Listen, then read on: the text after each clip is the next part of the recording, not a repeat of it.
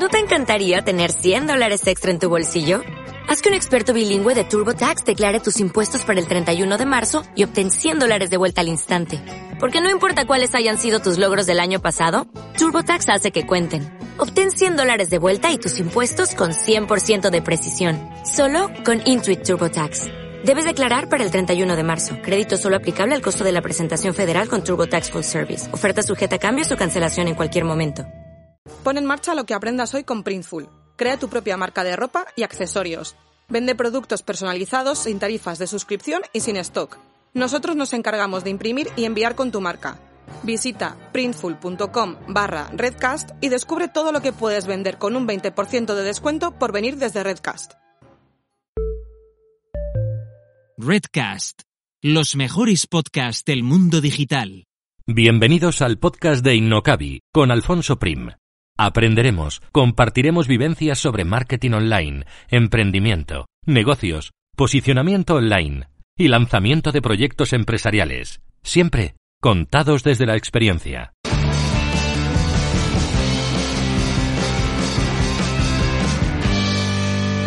Hoy hablamos con Javier Abrego, fundador de Tweetbinder, navarro como yo y una persona con una trayectoria emprendedora muy interesante y de la que aprender un montón. Javier lanzó su primera idea de negocio haciendo la competencia idealista, después volvió a trabajar por cuenta ajena en un periódico, ahí como luego veremos y espero que nos cuente, la lió bien liada con una cuenta de Twitter de una televisión. Y cuando todo se solucionó y todo salió bien, decidió volver a emprender tirando de ahorros. Lanzó al mercado el germen de lo que hoy es Tweetbinder, una app para, bueno, en su día eh, era una app para iPad que no consiguió hacer despegar, pero que en el último esfuerzo consiguió reconducir y lanzar Tweetbinder, una herramienta de monitoreo, estadísticas y tracking de hashtags para Twitter e Instagram. Así que con Javier hablaremos de emprendimiento, de lanzamiento de ideas, de negocio, de eventos, de redes sociales y mucho más. Así que saludo ya a mi invitado. Hola Javier y muchísimas gracias por estar aquí. Hola Alfonso, muchas gracias a ti. Vale, pues si te parece Javier, cuéntanos un poquito brevemente quién eres y cómo has llegado hasta aquí. Luego entraremos en detalle porque sí que me gusta mucho tu historia y sí que me gustaría desgranarla paso a paso. Ah, pues genial. Eh, bueno, yo soy licenciado en Derecho, eh, acabé la carrera en el año 2000 más o menos y jamás me dedicaba al tema del derecho, pero yo creo que ya desde, desde el inicio de los 2000 vi que en el tema online había unas cosas muy interesantes. Entonces fundé la primera empresa en el 2004, como tú has dicho, la competencia de Idealista, que luego entramos ahí, ¿eh? porque Idealista no conseguía entrar en Navarra y eso es muy cachondo. Y luego sí que entré a trabajar en el Diario de Navarra en 2008 haciendo pues el idealista, pero de, por así decirlo, del Día de Navarra. Y en 2012 es cuando ya empiezo a ver que en el tema ya no solamente en online, sino en el nicho del contenido social hay muchísimo que hacer en cuanto a métricas e informes. Y es cuando decido empezar a hacer tweetbinders. Y desde entonces hasta ahora, eh, yo creo que me han pasado más cosas en los últimos siete años, ocho años que llevo con tweetbinder que en toda mi otra vida, eh, totalmente. O sea, ha sido esto son días de 40 horas y años de 700 días en los que pasa de todo, pasa absolutamente de todo y está súper bien, súper bien. Gracias a Dios estamos bien, mm, me bien empresarialmente, ¿eh? ya pandemia aparte y tal, bien, eh, porque podríamos habernos pegado la leche en cualquiera de las 50.000 oportunidades que se nos presentan para, ello. Yo, o sea, soy un, qué decir, persona sin ningún tipo de habilidad especial más allá de de querer sacar muchas cosas y muchos productos y, mover mucho en, muchísimos sentidos, eso sí que es verdad, y rodeado siempre de un equipo fantástico, esto más luego lo verán el equipo de Tweetbinder, o sea que fantástico, hay que decirlo, son fantásticos. Hemos conseguido sacar adelante la empresa, la empresa que tú comentabas, Alfonso, Tweetbinder, y yo no podía estar más contento ahora mismo. Vale, vale, pues si te parece, vamos a empezar por el principio, por ese por ese principio que has dicho que estudiaste Derecho, que nunca has ejercido, y cómo te da por emprender. Eh, estudias Derecho y dices, paso del Derecho y voy a montar algo. ¿O cómo fue? Sí, ah, bueno, a ver, o sea, yo hice el Derecho, luego hice un año en Estados Unidos, luego hice el máster y es cuando eh, decido emprender, pero no, no, es una decisión realmente que yo tomo, sino más bien es una propuesta que me hace mi, mi socio que trabaja en Tweetbinder también, por cierto, que es primo mío, que saldrá muchas veces en esta conversación, creo yo. Y entonces mi primo es el que me dice, oye, tengo una idea para montar Inmonet. Inmonet era un portal inmobiliario, año 2004. Año 2004 en los que los emprendedores llevan corbata, quiero decir, no es como ahora. En 2004 un emprendedor era una palabra que todavía no estaba muy, muy trillada ni muy usada y molaba, ¿no? Molaba bastante. Entonces, oye, que eh, vamos a crear una empresa. Claro, año 2004 eh, me plantea la opción, claro, es, es un momento en el que aparte de ser muy joven, yo con 23 años, pues es que eh, era como, bueno, vale, montamos la empresa, entonces nos forramos, lo vendemos a Google, porque en aquella época las cosas se vendían siempre a Google o a Telefónica. Y entonces nos forramos y tal y cual. Y bueno, pues fueron dos chavales intentando, crear un portal inmobiliario que la vez que tuvo muchísimo éxito aquí en Navarra, solamente era para Navarra, o sea, es súper escalable, ¿no? Y teníamos algunas cosas diferenciales, pero sí que es verdad que fue un fallo total el hacerlo solamente para Navarra, porque con la tecnología que teníamos podíamos haber ido mucho más allá, pero no pensamos en grande en, en absoluto, con lo cual, o sea, la idea de emprender más bien fue una propuesta que se me hizo a mí, en la cual piqué enseguida, porque fíjate que a el año 2004 que yo acababa el máster, después de estar un año en Estados Unidos, tener una carrera, digo que mis expectativas laborales en aquella época no serían malas. Empezaría de comercial de banca seguramente, pero quiero decir que, que luego pues podría conseguir un trabajo normal. Un trabajo normal en aquella época era un trabajo que te dirán mil euros al mes, que en aquella época ser mil eurista era mal visto porque eras pobre directamente, pero bueno, con mil euros al mes tenías mil euros de beneficio porque no pagaba ni alquiler, ni casa, nada, con lo cual era buenísimo. Pues en vez de eso, me meto en Inmonet cobrando cero durante muchísimo tiempo y no lo cambiaría por nada. ¿eh? Vale, ¿y qué pasó con el portal después? ¿Cómo, ¿Cómo evolucionó el tema? Porque, bueno, entiendo que no lo conseguisteis vender a Google, ¿no? Con esa, teníais visión grande de venta, pero visión pequeña de negocio, ¿no? Por decirlo así, por dejarlo en Navarra. Sí, bien, de hecho me parece una, una buena reflexión porque, o sea, no había ningún plan para venderlo a ninguna cosa, pero siempre existía esa esperanza, que es una cosa totalmente contradictoria, Alfonso, y lo reconozco. Es como que, y esto lo mantengo todavía en mi vida, ¿eh? es como que siempre, siempre está la esperanza de que algo ocurra. Esto es Internet, aquí puede ocurrir cualquier cosa, y mayores locuras han visto, ¿no? Pero siempre tenía la esperanza de que algo ocurriera. Pues bueno, o sea, nosotros tuvimos cuatro años con Inmonet, él y yo, mi primo y yo, él programaba y yo era más el, pues que hablaba con las inmobiliarias para que metieran sus pisos dentro de Inmonet, etcétera.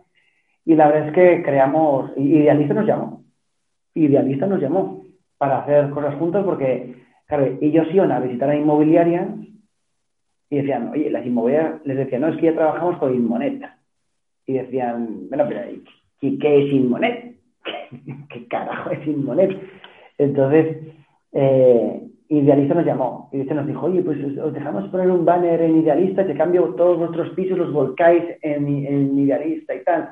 Y claro, nuestros pisos tenían todos, todos, recorrido virtual por dentro de la casa.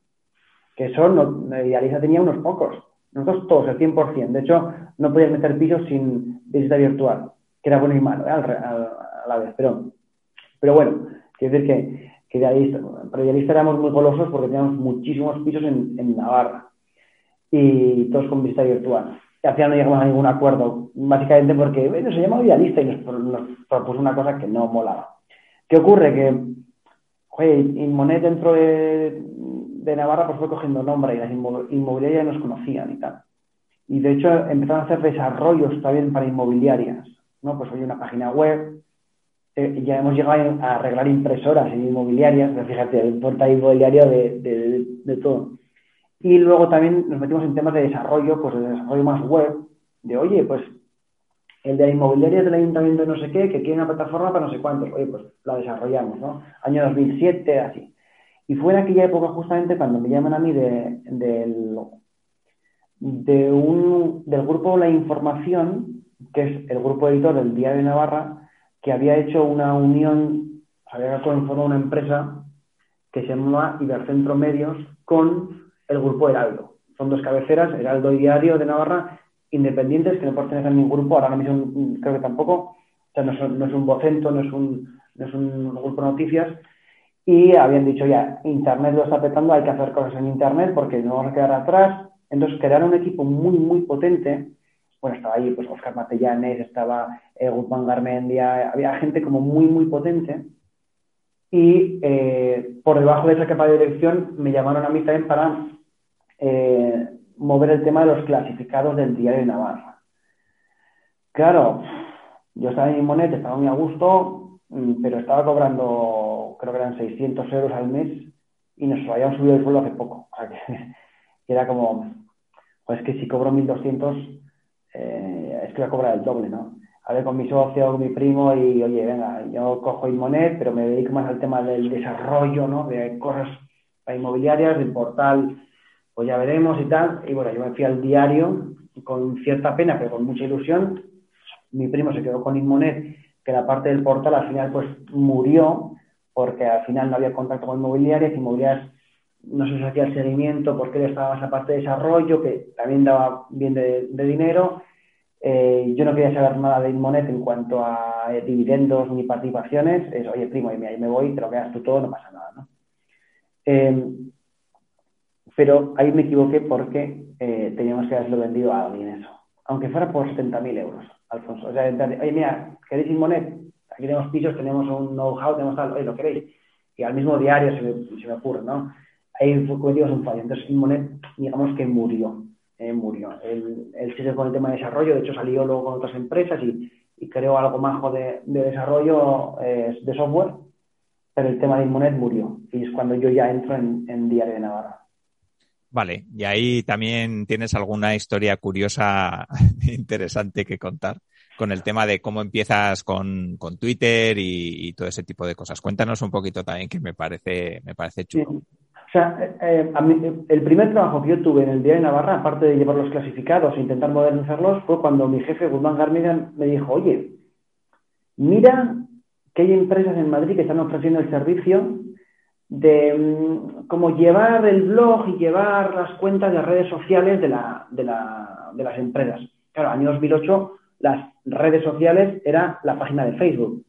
No había más, habían de lanzar las páginas de Facebook. Yo, de hecho, le mandé un mensaje a, Mark Zuckerberg desde, oye, soy del Día de Navarra que vamos a crear páginas para clientes y tal. De verdad, ¿eh? No me respondió, obviamente. Pero era una época en la que tú podías llamar a Facebook. De hecho, nosotros llamamos porque empezamos a vender anuncios de Facebook a nuestros clientes. Entonces, yo llamo a Facebook, estaba súper bien. A, la tercera vez me dijeron que dejara de llamar. ¿eh? no, no, se puso Mark al final, ¿no? Ah, no. No, pero, o sea, no me hubiera extrañado, ¿eh? No me hubiera extrañado porque, claro, en aquella época es como, bueno, pues Facebook, Facebook, oye, aquí muebles porque es más grande que Facebook, ¿no? Pero claro, ¿qué ocurre? Que me encarga ese pequeño informe en el que yo tengo que decirle qué hacen esas empresas que llevan la comunicación digital, ¿no? En aquella época, lo que es el germen de todo el tema de los departamentos de social media y redes sociales y community manager en general, ¿no? Y yo veo que ahí hay una cosa que se llama Twitter, oye, que está teniendo cierto predicamento y que, oye, que la cosa de Twitter está, está yendo bien, la cosa de Twitter está funcionando y hay gente que, lo está utilizando mucho, ¿no? Entonces, yo del tema de los clasificados, eh, no a decir qué paso, porque en absoluto, pero me dedico también, me dedico mucho más tiempo también al tema de las redes sociales y ver cómo eso eh, empiezan a hacer, ¿no? De hecho, el, el Día de Navarra ficha tanto para... Yo cuando hablo del diario hablo tanto de Heraldo como de diario ¿eh? de Navarra. Ficha, por ejemplo, ficha a Nazaro que es una de las una personas súper reputada ahora en redes sociales aquí también en, Navarra para el, el diario el tema de de ADS de Facebook y de, y de AdWords, pero yo me estaba aplicando el tema de Twitter y decía, joder, esto qué guay. O sea, te siguen, le siguen, no sé qué, no sé cuántos, y como no hay empresas que están haciendo más cosas con esto, ¿no? ¿Cómo es posible? Y entonces fue cuando, en que se lo que tú comentas, que esto lo, puedo contar porque el afectado lo contó. Que esto para mí fue el mayor secreto y la mayor vergüenza que yo pasé en la vida. ¿Por qué? Porque, o sea, por poner un poco el antecedente, en el año 2010, cuando yo ya veo que Twitter ya es una cosa que despega y llevamos ya unos años, unos años en el diario con Twitter, Twitter, en el año, miento, año 2009, diciembre, fíjate, ¿eh? diciembre, que ni Pedro Sánchez había abierto la cuenta, yo creo, en aquella época, de repente una televisión que se llama BO7, que estaba dirigida por Melchor Miralles, que es el que contó esta historia, ¿eh? me alegro que la haya contado, Melchor Miralles, eh, hacen muchas cosas en su televisión, en BO7, muchísimas cosas, pero la cuenta de Twitter de BO7 estaba libre, no, no, no, lo habían cogido. Yo digo, pero como una televisión que está empezando, eh, porque era la televisión de, a ver, BO7 era eh, la televisión de unidad editorial del mundo, a la televisión que no era televisión española, por así decirlo, ni Telecinco, pero tenía un grupo detrás que es, es unidad editorial y Melchor Miralles venía de toda la investigación de los galos, con una reputación impresionante. O sea, Melchor Miralles era una, como director de Veo 7 y productor además y periodista era lo más, ¿no? ¿Qué ocurre? Que eh, yo cojo la cuenta de Twitter, la registro en Twitter y empiezo a tuitear como si fuera la televisión. Yo, yo estoy en Pamplona y estoy en el sofá de mi casa no lo sabe nadie, ni mi mujer, bueno, mi mujer le voy a dar igual, pero quiero decir, he cogido una televisión, una cuenta de televisión, y ¿qué es eso, no? Y entonces yo empiezo a tuitear, pero empiezo a tuitear de, una manera en la que podría ser perfectamente la, televisión la que tuiteara. Entonces empiezo a tuitear el boxeo, que daba mucho boxeo, empecé a tuitear el fútbol sala, empecé a tuitear los programas que tenían de la vuelta al mundo y, y más cosas. Y, pero tuitear en el sentido de, bueno, pues ahora, mm, no sé, Melchor Miralles entrevista no sé quién, y Carlos Cuesta entrevista no sé cuántos, ahora Pedro J. O sea, iban narrando un poco, yo me trago partidos del Pozo Murcia y compañía del fútbol sala que no me interesaban, pues por radiarlos un poco. ¿Por qué? Porque yo iba buscando en Twitter a la gente que hablaba de BO7, le mencionaba y le seguía desde la cuenta de BO7, y decían, ¡oh! BO7 ya tiene Twitter. Y empezaban a hablar con la cuenta, ¿no? Y conversar. Y poco a poco la cuenta fue creando, fue creciendo. Y yo diciendo, pues, qué chulada, ¿no?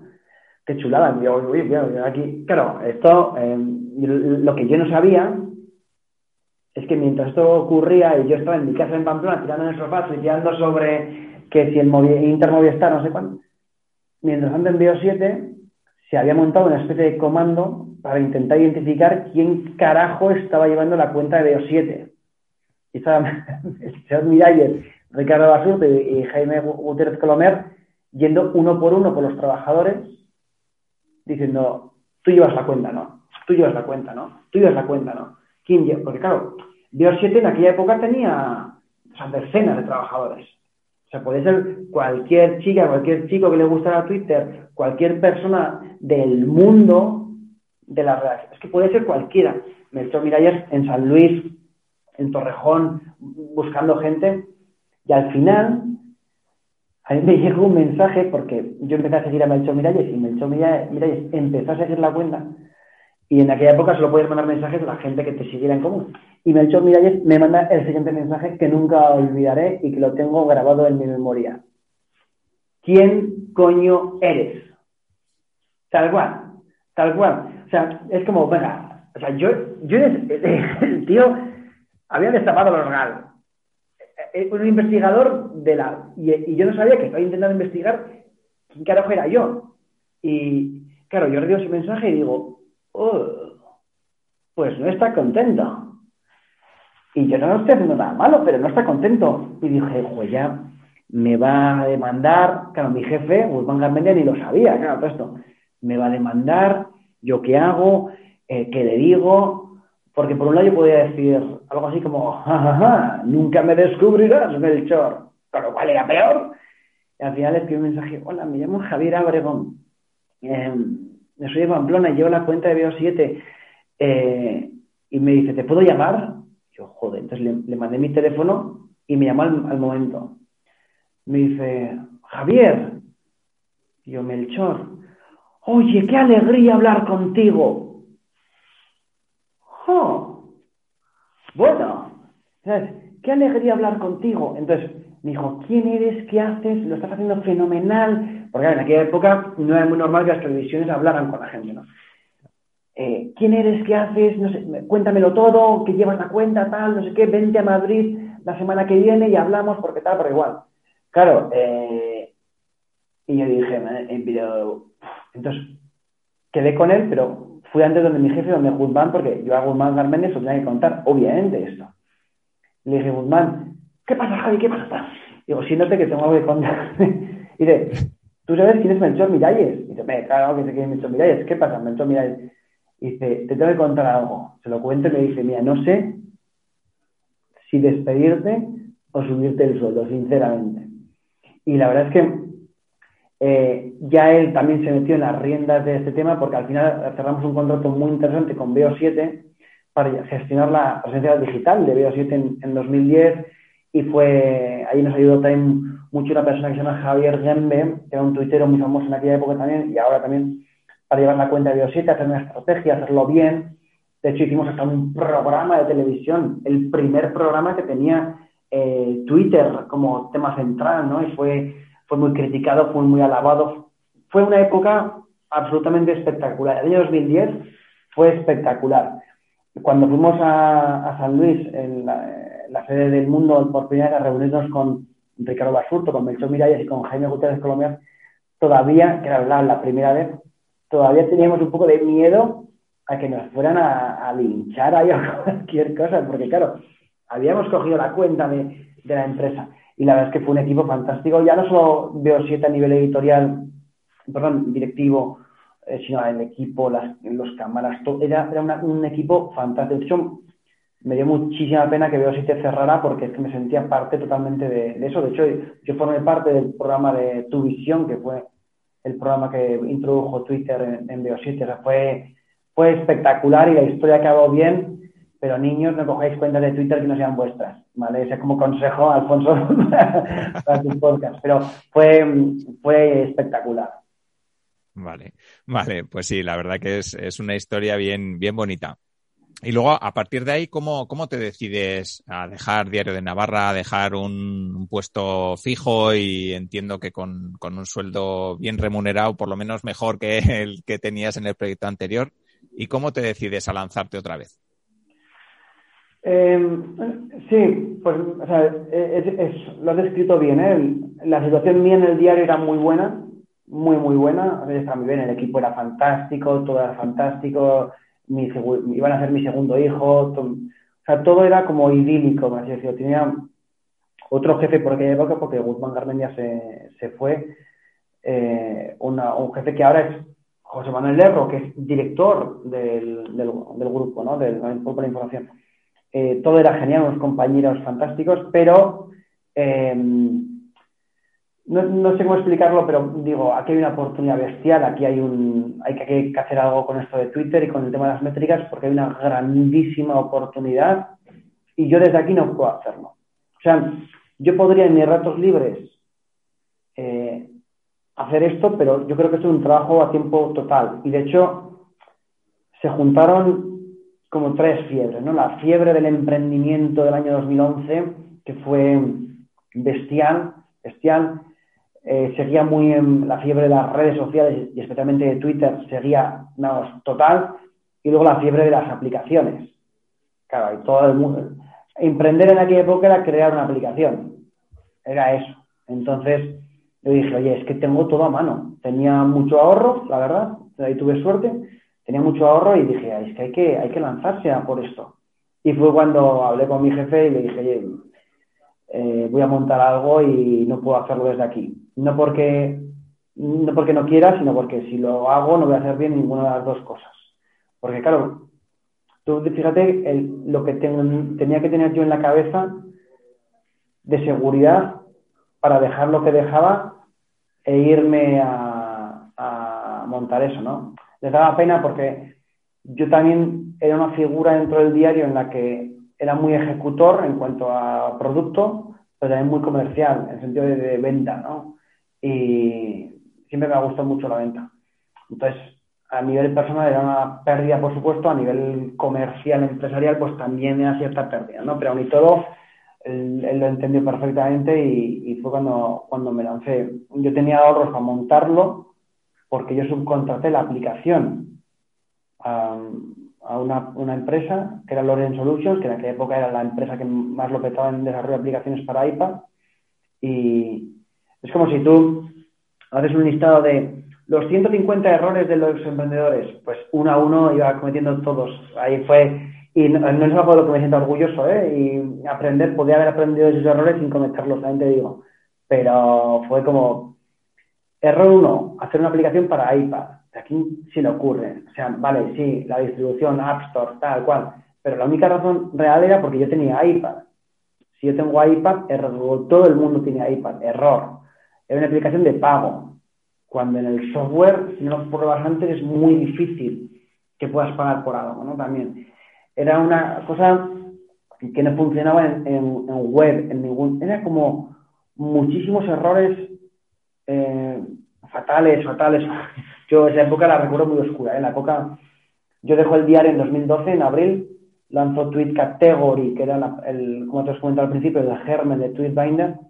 Tweet Category sale en agosto y es, es un desastre, o un desastre, un desastre total, total un desastre, pero porque yo no sabía ni comercializarlo bien, no tenía ni idea de, comercializar software, no tenía ni idea de muchísimas cosas. Entonces, yo pensaba, sinceramente, que era a ser lanzarlo y ya iba a tener muchísimo éxito, y esto es una cosa que es verdad. Yo pensaba totalmente que esto lo lanzas, cuatro artículos y consigues en cuatro blogs y ya lo tienes ni de casualidad.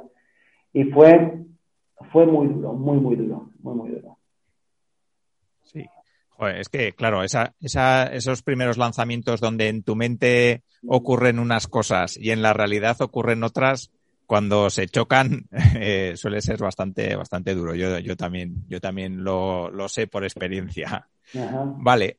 Cuéntanos un poquito cómo, cómo fue avanzando esa, esa aplicación eh, o en qué momento decides que, eso no tiene sentido y, y, cómo giras y viras hacia, hacia lo que hoy es Tweetbinder. Pues eh, las descargas por la App Store tienen la cualidad o la, sí, la característica de que no las sabes en tiempo real, o por lo menos en el 2012 no lo sabías en tiempo real, sino que es al día siguiente ves cuánta gente se ha descargado tu aplicación, ¿no? Y entonces, em, de hecho, nos llegaba un email siempre con las descargas.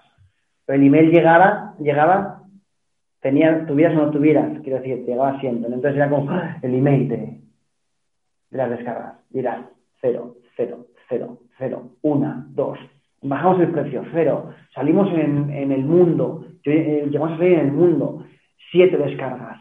Pero claro, tú estás trabajando y no sabes quién está comprando la aplicación. Eso es, ahora en Twitter es impensable. Cuando alguien compra algo, al momento lo sabemos, ¿no? Pues en, en esto no. Entonces, era de, era descorazonador tener tantas esperanzas en el email de las descargas del día siguiente y que no llegara. Y sobre todo los lunes, cuando llegaba el email igual con retraso de sábado y domingo, dos seguidos con cero y cero, era, era, era descorazonador. Claro, y cada descarga suponía tres euros o ocho euros, depende del precio que le hubiéramos puesto, ¿no? En aquella época. Con lo cual era todo fatal. Entonces yo digo, mira, o sea, vale, he aprendido los errores, son errores muy caros, yo invertí en la aplicación de iPad decenas de miles de euros, pero muchísimo. la aplicación costó unos 18, 20 y tantos euros, 18.000 euros el desarrollarla, pero luego vienen las mejoras y mejoras y mejoras y mejoras. Que tú siempre crees que con la siguiente mejora es cuando ya va a ser guay, no con la siguiente mejora es cuando... No, y ni de casualidad. Pues resulta que yo aprendí de los errores la verdad bastante rápido. Cuando tienes poco dinero o se te está acabando el dinero, aprendes más rápido, eso también es cierto. Y digo, y es que se, se me va a acabar y, no sé, fue, fue una época muy dura más porque yo a mi familia, a mi mujer y mis dos hijos, eh, mi mujer es de Indonesia, entonces le dije que se fuera a Indonesia con sus padres y yo me quedara aquí en casa de mi madre porque no podíamos pagar el alquiler. No porque no tuviéramos dinero, sino porque ese dinero quería destinarlo a la empresa. Y entonces, oye, si tú me puedes cuidar a los dos niños que están recién nacidos prácticamente. Y yo me encargo de sacar esto adelante y es que además necesito focalizarme 100% en la empresa. Estuve en casa de mi madre y tal. Y lo que, esa decisión la tomé justo después del viraje que tú comentas, que es cuando yo veo que esto no funciona, en 2012 finales, y es cuando contacto otra vez con mi primo de Inmonet, que ese es, yo creo que lo que me ha salvado la vida totalmente. Y le digo, oye, se me acaba el dinero, pero esto no funciona. Y él creía mucho en la idea, porque yo había hablado mucho con él. Eh, el portal inmobiliario Inmonet ya había muerto, por así decirlo, pero él seguía desarrollando. De hecho, había creado una especie de empresa con otras empresas y tal para, para, una, para desarrollar software y páginas web, etcétera. Entonces yo le dije, oye, ¿qué hago? En mis manos encomiendo tu espíritu. ¿no? ¿Tú qué harías? ¿No? Y dice, mira, iPad fuera, web. Eh, precio fuera, gratis. Ya pensaremos cómo sacar dinero a esto. Pero pasar de cobrar, me lo invento, 30 ¿eh? euros al mes o de tener esa facturación en, en, descargas de la aplicación a tener cero, no hay diferencia. Con lo cual, vamos ahí. Entonces, contactarnos a nosotros para, hacer la plataforma. Y el tío además dijo, oye, yo veo, esto no lo he contado nunca, pero decía, a ver, yo veo, al final te conectas con la API de Twitter, te cierras los tweets, ordenas, tal, ¿qué? Montar ya le cambiamos el nombre a Tweetbinder, ¿no? Pero montar Tweetbinder que puede costar ¿2.000, 3.000 euros? No, 4.000 euros, venga, pues 4.000 euros, venga, 4.000 euros montar, cara. y yo, oye, pues es más, más barato que la aplicación, hombre, cara, es que esto es web, esto es mucho más barato y tal. Claro, luego eso se fue de madre y, acabó costando mucho más, mucho más, pero yo os pagué encantado. ¿Por qué? Porque ya en abril del 13 previo a yo mandar a mi familia a Indonesia o, pedirles que se fueran a Indonesia, yo, eh, el, el, equipo de Tweetbinder lanza Tweetbinder después de mil vicisitudes de todo tipo y lo lanza. Gracias también a unos diseñadores que tenía mi, mi primo en su empresa buenísimos, que hacen un trabajo espectacular y los informes son muy bonitos, los de Tweetbinder, se lanza y pega el pelotazo. Y pegar el pelotazo en aquella época para mí suponía tener muchos usuarios. Pues empezamos a ciriquear por Twitter a ver quién compartía hashtags para compartir los informes de Tweetbinder y fuimos consiguiendo tracción, lo que conseguíamos es que cualquier usuario que fuera a Tweetbinder e hiciera un informe ya se quedaba en la plataforma. Eran gratis, no había manera de cobrar de ninguna de las maneras porque no habíamos puesto pasarela de pago de ninguna de las cosas, no sabía cómo funcionaba eso. Pero ahí vimos que, y aquí Alfonso fue el primer clic que yo tuve así serio porque dijo, oye, aquí hay movida la gente quiere. Y yo veía Google Analytics, digo que te quedas viendo Analytics en un tiempo real, 30, 40 personas en tu web todo el rato haciendo informes. Y digo, ¿esto qué es? ¿Pero qué pasada? Aquí hay algo, ¿no? Y entonces es cuando yo decido apostar por esto totalmente y hablo con mi primo, les doy más dinero, eh, empiezo a desarrollar más cosas, hacemos un poco más grande la plataforma y desde ahí hasta lo que hasta lo que es hoy, ¿no? Pero el, el viraje más duro de aquella época, o sea, perdón, lo más duro del viraje fue, por un lado, reconocer que habíamos cometido un error, perdón, que había cometido un error muy grande en cuanto a sacar Tweet Category para iPad, fue un, gran error por mi parte, el de, foco.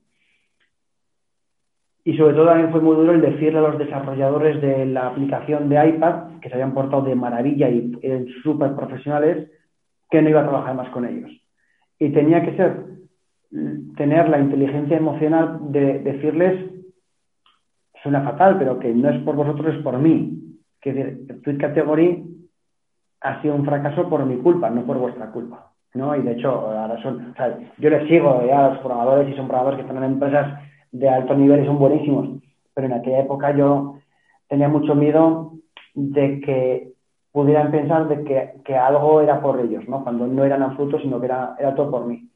Y desde Tweetbinder nosotros pusimos la pasarela de pago, por así decirlo, pues sería octubre del 13, una cosa así.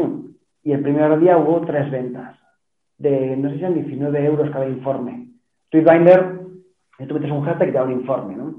Esos informes, cuando pasan de 2.000 tweets, en aquella época pasaban de 2.000 tweets, tenías que pagar si lo querías tener completo si no tenías un informe limitado de 2.000 tweets. Pues no es lo mismo. Hubo tres ventas. Tres ventas que fueron por la noche mientras yo estaba durmiendo. En aquella época, por cierto, dormía en casa de mi madre. ¿Vale? yo no estaba en mi casa, estaba en de mi madre. Me levanto en casa de mi madre, cojo el iPad, eh, un email, o sea, los emails de venta, tres ventas por la noche. Yo creo que, creo que es esto. Por tres por 19, pues son 58, 57 euros. Es como decir, oye, que esto está funcionando, que funciona, que, joder, fui a la oficina al día siguiente y, claro, en la oficina estábamos, yo con mi primo, por así decirlo, y los trabajadores, era un poco, un poco caos todo aquello, pero fue buenísimo y desde entonces ya he podido vender para, para arriba, ¿no?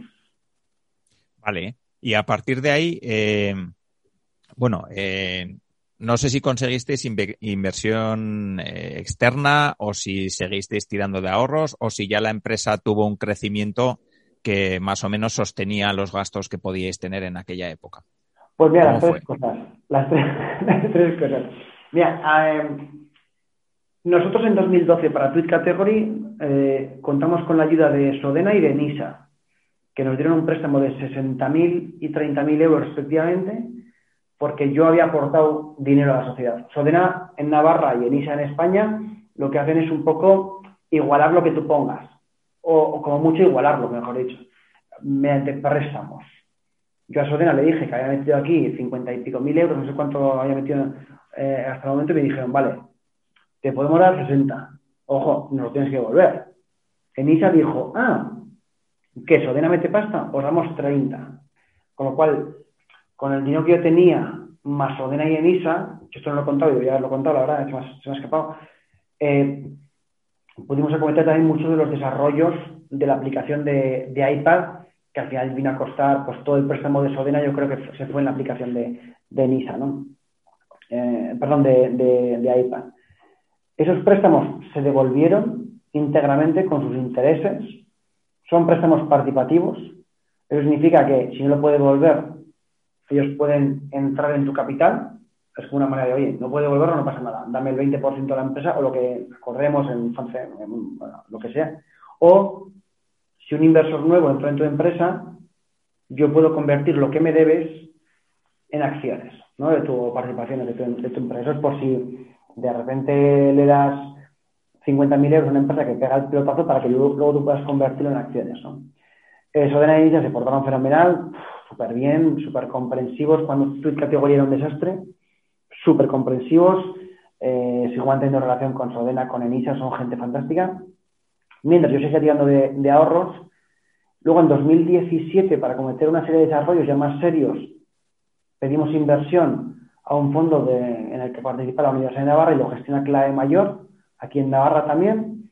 Y Clave Mayor, como gestora de fondos, pues también se ha portado fenomenal, les gustó el proyecto mogollón muchísimo, ya éramos un equipo más grande y, la verdad es que ahí pedimos poquito, ¿eh? Pedimos como ciento y pico mil, eh, parte préstamo participativo, parte, em, la mayoría parte acciones. Y fue curioso porque, yo también es público, cuando los de clave mayor entraron a estudiar el proyecto me dijeron, oye, dame un lista de clientes a los que podamos entrevistar para año 2017 pues para, no sé, para ver si sois un mondongo y me estás contando aquí tus sueños de emprendedor, cuando en realidad... Entonces, eh, se entrevistaron con Rodrigo Miranda, que es un cliente nuestro de ISDI en, en Madrid. Entonces fue muy curioso porque va Santiago Lozano, que era el de clave mayor, y Santiago le, dijo a, Rodrigo, a este cliente, queremos invertir en, en Tweetbinder y queremos saber qué opinas de la empresa. Y Rodrigo, el cliente, dijo, ah, que Tweetbinder que está buscando inversión, pues yo quiero invertir también. ¿Cómo? sí, pues tal cual. Entonces al final dijo, pues, si vamos a entrevistar a un cliente que quiere invertir, el cliente está en Madrid, no es que no está algo compinchado, ¿eh? no se apellidaba Abrego el cliente como yo. Entonces, fue muy guay porque salió todo como muy fluido, ¿no? Pero eh, esa inversión que nos ha ayudado muchísimo a llegar hasta donde estamos ahora, y está genial, está súper bien. Desde el año 2014 hasta el año 2017, en el que ya no teníamos inversión de ningún tipo y lo de Sodena y Enisa se había acabado, nos financiamos gracias a clientes, especialmente a un cliente grande que entró en, en, en, febrero más o menos del 14, momento en el que yo ya me pude ir a Indonesia y la empresa pues salía adelante, porque claro, en el 13 yo vendía tres informes al día, imagínate, auditor no te daba eso para, para mantener eh, Twistbinder como empresa. Y, Y bueno, fue hasta que entró clave mayor, por así decirlo, en la empresa, en la que eh, yo tenía el, el 100%. Aquí no había fondos ni había. Yo he buscado inversión por Madrid muchísimo, ¿eh? Yo todos los, los fondos y tal, me los he pateado todos.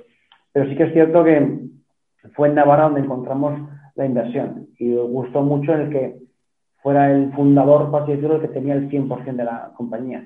Y toda la gente que, que ha venido trabajando desde entonces, desde el 2013 o así en Tweetbinder, no Tweetcateo, sino Tweetbinder, forman parte ahora del equipo de Tweetbinder. A mi primo está aquí, está por aquí en, en estas son las oficinas de Tweetbinder, está aquí en, en, en Tweetbinder trabajando conmigo.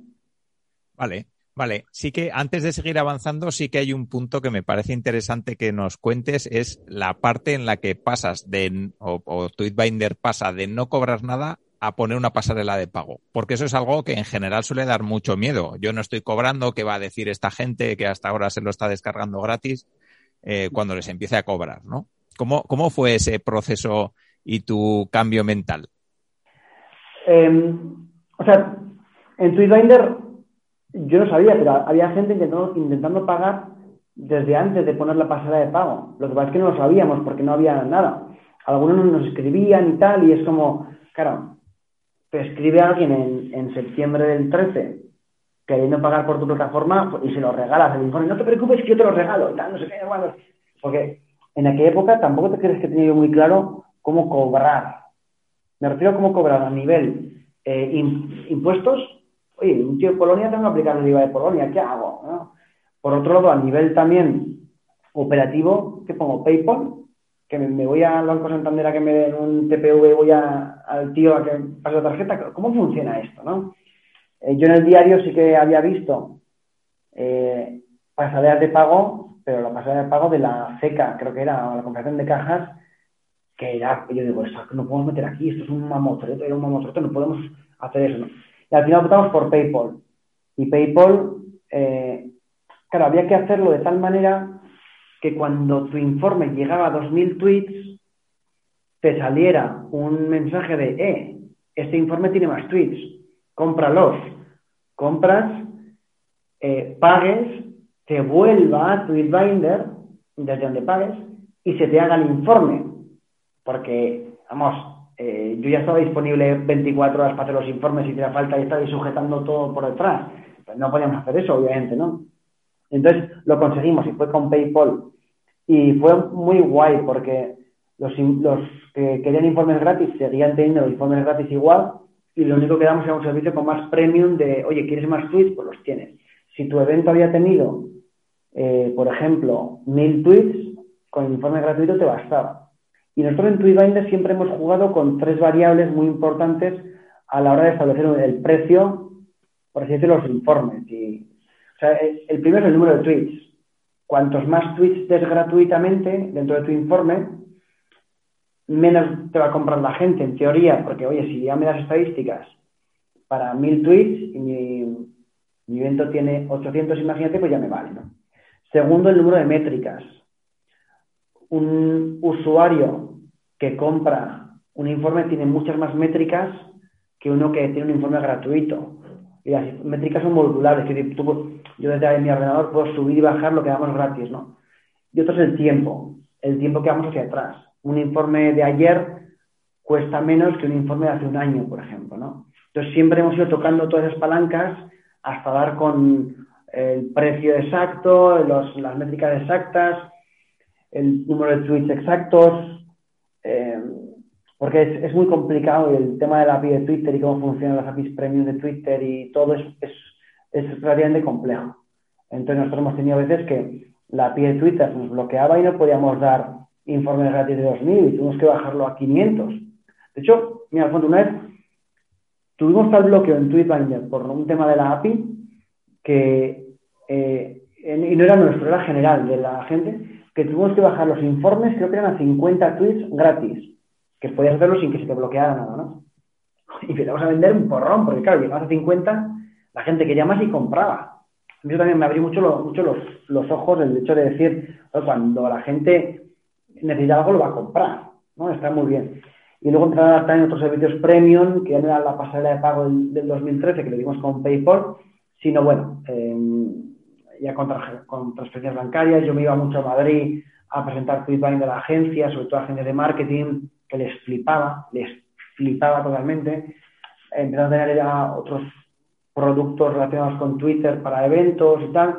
Fuimos abriendo un poco el abanico de producto y vendiendo, vendiendo más, siempre con bastante tráfico dentro de la plataforma. Eso me gustaba mucho. Vale, eso es muy interesante la parte, y quiero que nos expliques un poco más, la parte de crecimiento, de, cómo pasáis de esos primeros tres, cuatro, cinco ventas o cinco informes que vendéis a ya que la cosa coja volumen y ya estar en, pues yo qué sé, en eventos grandes, eh, con empresas grandes. Esa mm. parte de crecimiento que muchas veces en los proyectos, pues es donde, donde acaba fallando, ¿no? Entonces, mm. cuéntanos un poquito tu experiencia. Sí, yo, mira, lo que me he dado cuenta es que el crecimiento inorgánico, por así decirlo, el que tú intentas forzar, yo yendo a Madrid a vender, yo yendo, eso funciona muy poco. En, el mercado en el que nos movemos nosotros, no funciona. Yo enviando newsletters a la gente, no funciona, no funciona. Tweetbinder tiene que estar ahí cuando la gente esté buscando ciertas cosas, pues métricas en Twitter, cómo hacer un informe de Twitter, eh, SEO básicamente, ¿no? Entonces yo me di cuenta que yo no podía bajar a Madrid eh, desde Pamplona siempre que fuera a vender un plan de 100 euros al mes. Es que, es que no, no podía ser. Y muchas veces acababas en sedes de empresas grandes como Telefónica, así, para venderles un informe de 20 euros, de verdad. ¿eh? Era como que no dábamos ahí con la tecla de decir, mira, 5.000 euros al mes. No, eran cosas que no, no funcionaban. Entonces nosotros, la parte de crecimiento la enfocamos desde dos sitios. Eh, siempre el concepto inbound, ¿no? que, te encuentren más bien. Uno es el SEO, fundamental, y el SEO para que la gente, para que estemos ahí cuando la gente nos busque, pero otro que el producto sea entendible a la primera. ¿Por qué? Porque tenemos la suerte de haber contado con grandes diseñadores que cuando han diseñado en Tweetbinder lo han hecho para que cuando una persona fuera a Tweetbinder e hiciera un informe se quedara para siempre ya. En Tweetbinder, si tú haces un informe, eh, ya, te quedas para siempre. Es como que si es gratis, me da lo que quiero y, o compro y me da lo que quiero, pues para que ya no voy a buscar más, ¿no? Con lo cual, el crecimiento es más fácil cuando tienes un producto en el que la gente se queda, ¿no? Porque es atraes usuarios por SEO o por Twitter casi yendo uno a uno compartiendo informes, porque eso hemos hecho muchos, compartir informes en Twitter y que la gente lo ve, hace su informe y ya se queda, ¿no? Entonces, ahí lo que nosotros siempre hemos hecho es que sea todo como muy fluido y que la gente siempre acabe en su propio informe. Oye, yo veo un informe de la hormiguero, imagínate, ah, el hormiguero, mira, mil tweets, tantos usuarios, tantas cosas, tal, tal. Me meto y hago el mío sobre, no sé, el intermedio o sobre Tweetbinder mismo, ¿eh? y ya me quedo en mi informe y tal, igual.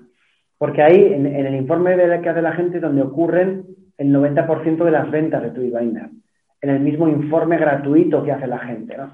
Entonces, nosotros siempre nos hemos enfocado a hacer algo muy poco invasivo, muy inbound, en el sentido de estar ahí cuando la gente nos, nos busque y no y dejar de enviar newsletters a bases de datos de gente y tal, porque no nos, nunca, nunca nos ha funcionado.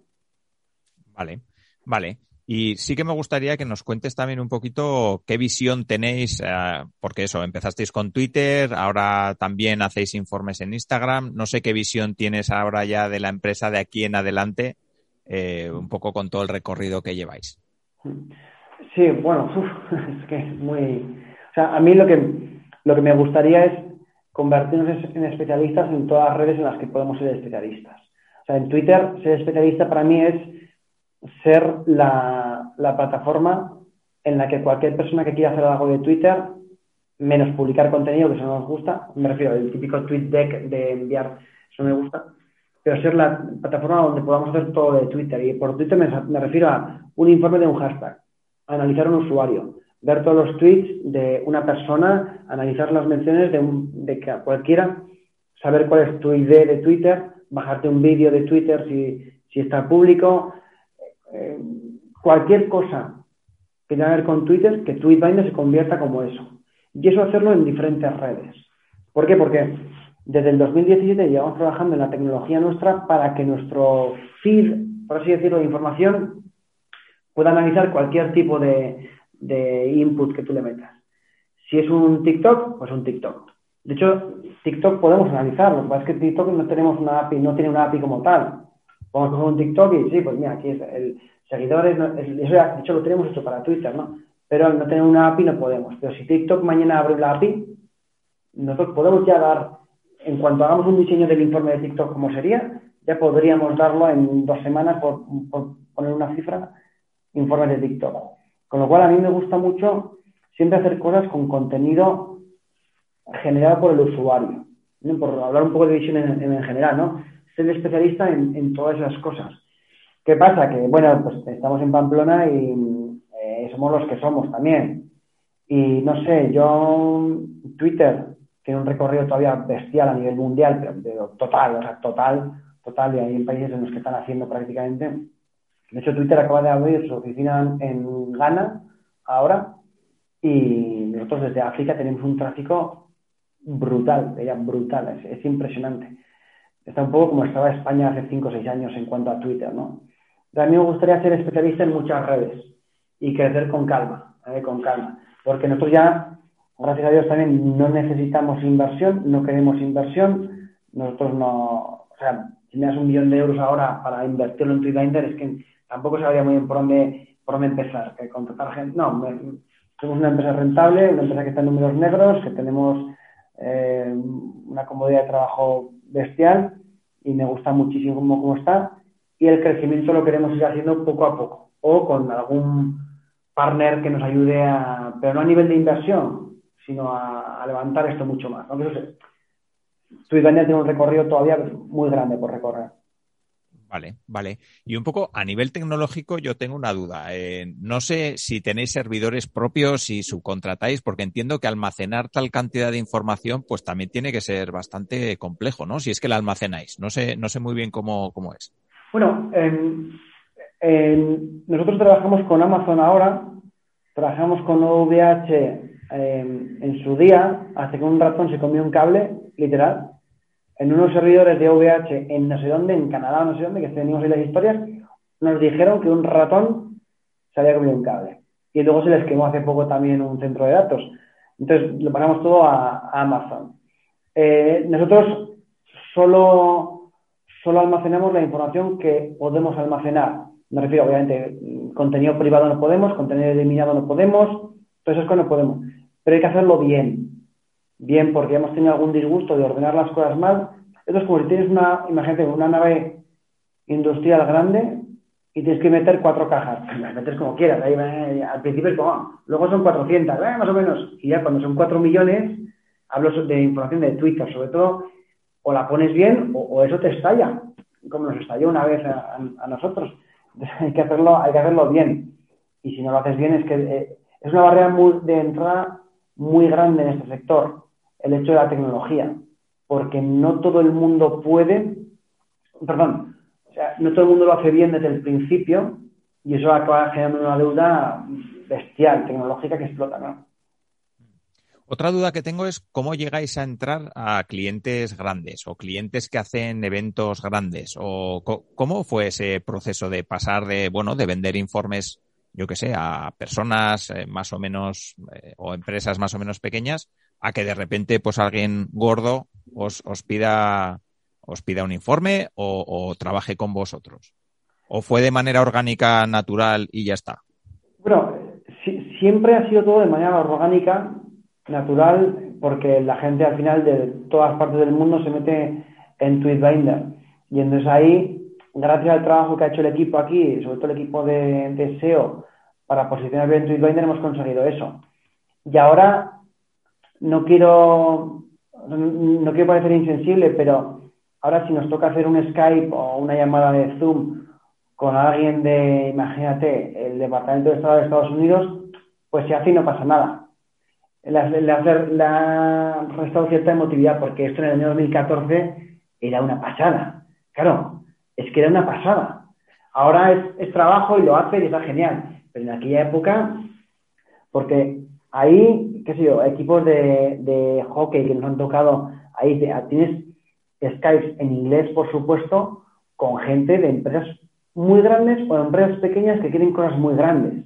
Porque nosotros hemos trabajado con empresas gigantescas que nos han dejado muy poco dinero y, hemos trabajado también con empresas pequeñas que nos han dejado mucho dinero, ¿no? Entonces, ese, ese paso de hablar ya con tu cliente cara a cara, ya no es a través de email o lo que sea, sino cara a cara, era, era bestial. Y hemos tenido la suerte de hacer un buen trabajo y para que la gente venga a la plataforma y es donde ya ellos te contactan si necesitan algo un poco más premium. Pero claro, esos emails llegan al principio de gente pues importante, gente famosa, así, es como, wow, está, está muy bien. Yo, fíjate, cuando iba, sobre todo, que comentaba antes, a Madrid, iba a sedes de empresas grandes, eh, yo iba muy acongojado en el sentido de que pensaba que esa gente era mejor que yo. En general, estos son mejores que yo. una, una sede de un banco que tiene mármol aquí en un chalet, en no sé dónde, estos tíos son mejores que yo. Cuando no, es porque, no tiene por qué, ¿no? Entonces, hemos aprendido un poco a congojarnos un poquito menos cuando, cuando pasan esas cosas. Pero también, cuando tú tienes que pasar tu primer presupuesto de, imagínate, claro, nosotros vendemos cosas de, de 10 a 500 euros, por así decirlo, más o menos. Un presupuesto de 17.000 euros, bueno, si es por email, pues le das a enviar y ya lo esperas, ¿no? Pero si tienes que hacerlo cara a cara de, bueno, esto va a ser, señor, 14.000 euros y, ¿cómo? Entonces, cuando dices la cifra, sobre todo antes, ¿sí? y la otra persona no se inmuta, claro, tú ahí tienes que, al principio, determinar los precios de cosas más premium eran como, oye, ¿qué esto qué es? ¿Sabes? Entonces, cuando decías un precio que para ti era altísimo y el, cliente ni se inmutaba, era como, vamos, vamos. De hecho, fíjate, una vez, eh, como pequeña parte, de los primeros eventos que hicimos eh, para Deloitte, eh, nosotros le vendimos una cosa y me pregunto, ¿pero esto cuánto cuesta? Le digo, 90 euros. Y me dice, no, me está estimando. ¿eh? A ser una persona que, justamente viene de Pamplona y está, está, en Madrid, en Deloitte. Y como que te, te, te esto cuesta 90. Y no puede ser tan barato. No puede ser tan barato. ¿No me has entendido lo que te he dicho o me está estimando? Y yo, bueno, a ver, eh, me explícamelo otra vez, vamos a rehacer el presupuesto oye, yo quería hacerlo, ¿no? Entonces dijimos 90 euros, ya es que costaba mucho más, ¿no? Pero bueno, oye, al final se vendió, se vendió por más. Terminar el precio. Luego, hay, hay, perdona, que no te había entendido, son 90.000, ¿no? No, pero también, a veces esa, esa tentación, cuando dices un, precio y, imagínate, 1.000 euros. dice, ah, 1.000 euros, pero al mes.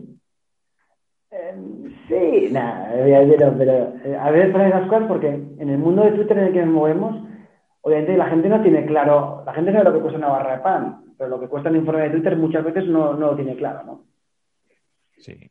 Hombre, es, es, interesante porque, bueno, no sé si habéis abierto un mercado en su día, pero, pero sí que, bueno, pues habría sido bastante disruptivo el, el negocio, por lo menos al inicio, ¿no? Ah, bueno, ahora, ahora tampoco sé cómo andáis de competencia y, si hay otras empresas que hacen cosas parecidas o no. pues eh, te diría que nuestro negocio no fue muy disruptivo, sí que teníamos algunas funcionalidades muy disruptivas, pero no fuimos los primeros ni los últimos. No, había mucho más competencia en el 14 que la que yo veo ahora. O sea, ahora tenemos identificado la competencia y tal, pero o sea, cuesta, cuesta mantener una empresa como esta, cuesta muchísimo, o sea, hacerlo bien cuesta es muchísimo esfuerzo. Y ahora mismo yo, yo prácticamente hablo con todos mis competidores, eh, estén en Canadá o estén en donde sea, yo hablo prácticamente con todos y son todos muy bajos. Al final, el mercado es tan grande. O sea, o sea si, si, me compraran todas las agencias de, de Nueva York, eh, yo sería millonario ahora. Y no, y no me salgo de ahí, imagínate. Pues imagínate lo que queda de mercado por el mundo, ¿no? O es, ahora mismo empresas como Tweetbinder como tal, plataformas rápidas de análisis de Twitter rápido como nosotros, te diría que hay cuatro, cinco. Antes había quince, cuatro o cinco. Vale, pues ya enlazando ya y ya casi para terminar, que no quiero tenerte más rato del debido, cuéntanos un poquito de esos aciertos y errores eh, de los que poder aprender, de los que habéis aprendido y que de alguna manera pues os ha permitido también que todos esos competidores que se han quedado por el camino, pues vosotros hayáis conseguido llegar a donde estáis, ¿no? Cuéntanos un poquito cuáles crees que son los principales. Nos has dicho que ha habido muchos, muchos aciertos, muchos errores, pero bueno, a ver tres o cuatro de cada. O, o dos o tres, vamos, los que, los que consideres. O 33, ¿no? Aciertos hemos tenido muchos y muy buenos, eso sí. Eh, por empezar por los errores, hay un error que yo siempre lo comento mucho, que en el tema del SaaS, sobre todo, que cuando algo no sale, generalmente, cuando no se vende, básicamente, se le, se le suele echar la culpa al producto, pero una culpa en el sentido de, no, es que, bueno, ahora no vendemos porque no tenemos eh, esta funcionalidad. En cuanto saquemos esta funcionalidad, esto va a petar. Y vas poniéndole funcionalidades al producto pensando que va a vender más y no es así. A mí me dijeron una vez que, eh, me dijo una persona del día de Navarra justamente, me dijo, mira, yo creo que el éxito está en que tu aplicación haga una sola cosa, pero que la haga la mejor del mundo.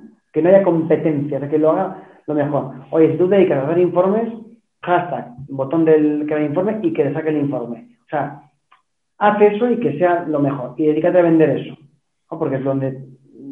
Porque si no lo vendes y el producto es bueno, quiero decir, eh, hay mercado para eso, lo he estudiado, es que tienes que mejorar tú la venta de ese producto, no el producto en sí. ¿no? Bueno, el producto tiene que, siempre hay que mejorar, pero no hay que esperar a que la siguiente mejora es la que haga algo. Eh, un salto cualitativo, por así decirlo, ¿no? Otra vez el tema del desarrollo, el desarrollo que yo creo que hay que tenerlo in-house, siempre, en casa. En casa me refiero a en la, en la empresa, o sea, que, que no subcontratar el desarrollo de cosas que sean muy importantes.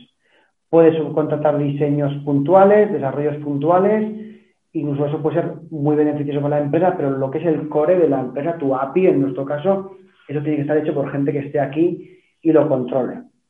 Luego en el tema de, de precio, o sea, eh, la verdad es que no sé cuál es el fallo. o sea, la causa, te diría que el, resultado es que el precio lo hemos puesto mal muchísimas veces.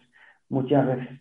Pero que muchas veces bajar el precio no te garantiza más ventas ni mayor venta. O sea, bajar el precio no te va a garantizar que vas a vender más unidades ni que vas a facturar más.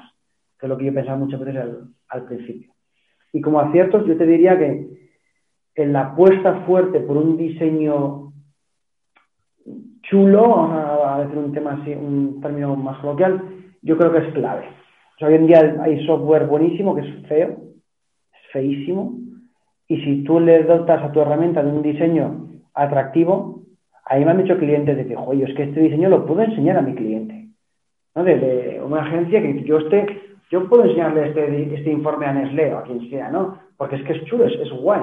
Yo puedo recortar esto y meterlo en un PowerPoint en vez de coger los datos y crear mi gráfica en Excel, ¿no? O sea, el diseño yo creo que es una cosa bastante importante. Y luego, el apostar por la gente del equipo. Apostar me refiero que si, nos ha ido gente, ¿eh? hemos tenido que despedir gente, esto es una empresa tradicional en el sentido, pero que la gente que esté aquí esté a gusto. Nosotros no tenemos vacaciones, perdón, no, no, no, no.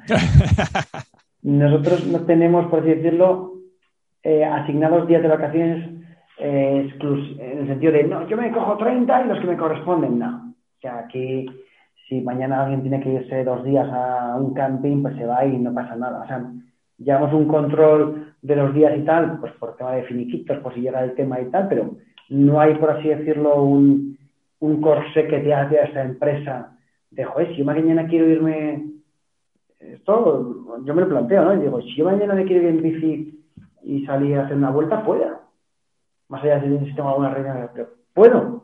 Y los, empleados aquí tienen que saber lo mismo. Oye, ¿puedo yo hacer eso? Y si no puedes, o sea, si crees que no puedes en tu vender, estás equivocado. En tu vender puedes hacerlo, ¿no? Yo aquí quiero que la gente esté siempre muy, muy a gusto. Vale, Por cierto, hablando de eso, ya que somos de Pamplona, te diría que los pinchos de, de que tomamos siempre aquí los paga la empresa. Siempre, siempre, siempre. Sí. Pues muy bien, teníamos que haber hecho la entrevista ah, ahí. Sí, bueno, cuando pase toda esta historia, joder. Vale, vale. Eh, sí que me gustaría que nos recomiendes, porque pregunto a todas las personas a las que entrevisto, que nos recomiendes algún libro, un blog, un podcast, algún contenido que pueda ser interesante y que, bueno, pues eh, que pueda ayudar a las personas que nos están escuchando. Hmm. No tiene por qué ser de todo, puede ser solamente un libro o solamente un podcast o un blog lo que tú, lo que tú em, consideres. Bueno, em, yo como podcast, eh, lo hemos comentado eh, antes, el, podcast de Juan Carlos Cortizo, bueno, cualquiera de los 58 que tiene por ahí, eh, yo creo que es muy recomendable porque está, está muy bien. Yo creo, o sea, hace preguntas a los emprendedores que entrevistan muchas veces que hay mucha gente que no se atreve. O sea, en plan de, oye, eh, con cosas, hay emprendedores, no como yo, me refiero a emprendedores que son como estrellas, muchas veces les hace preguntas muy buenas. Y luego también, hombre, por ponernos también un poco en inglés, eh, cualquier cosa de John Mulaney, que es un cómico, por así decirlo, que, yo sigo mucho también, eh, viene muy bien porque comenta también muchas cosas que tienen muchísima aplicación a la, a la, a empresa y a mí es una cosa que me, fascina esa persona. Y para aprender inglés está muy bien, por cierto. Vale, vale, pues perfecto. Pues lo dejaré en las notas del programa. Y ahora sí que ya para despedir, las personas que quieran saber más de ti, que quieran saber más de Tweetbinder, ¿dónde os pueden encontrar? Eh, pues en tweetbinder.com, ahí estamos todo el día. Y luego yo estoy en LinkedIn, en Twitter, en todas las redes habidas y por ahora. Vale, pues perfecto. Pues también aparecerá en las notas del programa. Y, y, nada, la verdad es que Javier ha sido un placer hablar contigo, compartir tu experiencia. Bueno, la has compartido tú, yo la he escuchado con mucha atención y la verdad es que he disfrutado un montón. Así que muchísimas gracias. Gracias a ti, Alfonso. Vale, pues hasta aquí el episodio de hoy. Espero que os haya gustado, que hayáis disfrutado, que, que lo hayáis pasado por lo menos tan bien como yo. Y nada, y nos vemos en el siguiente episodio. Un saludo. Si quieres avanzar con tu startup, empresa o proyecto emprendedor, en Innocabi encontrarás la información que te ayudará a conseguirlo. www.innocabi.com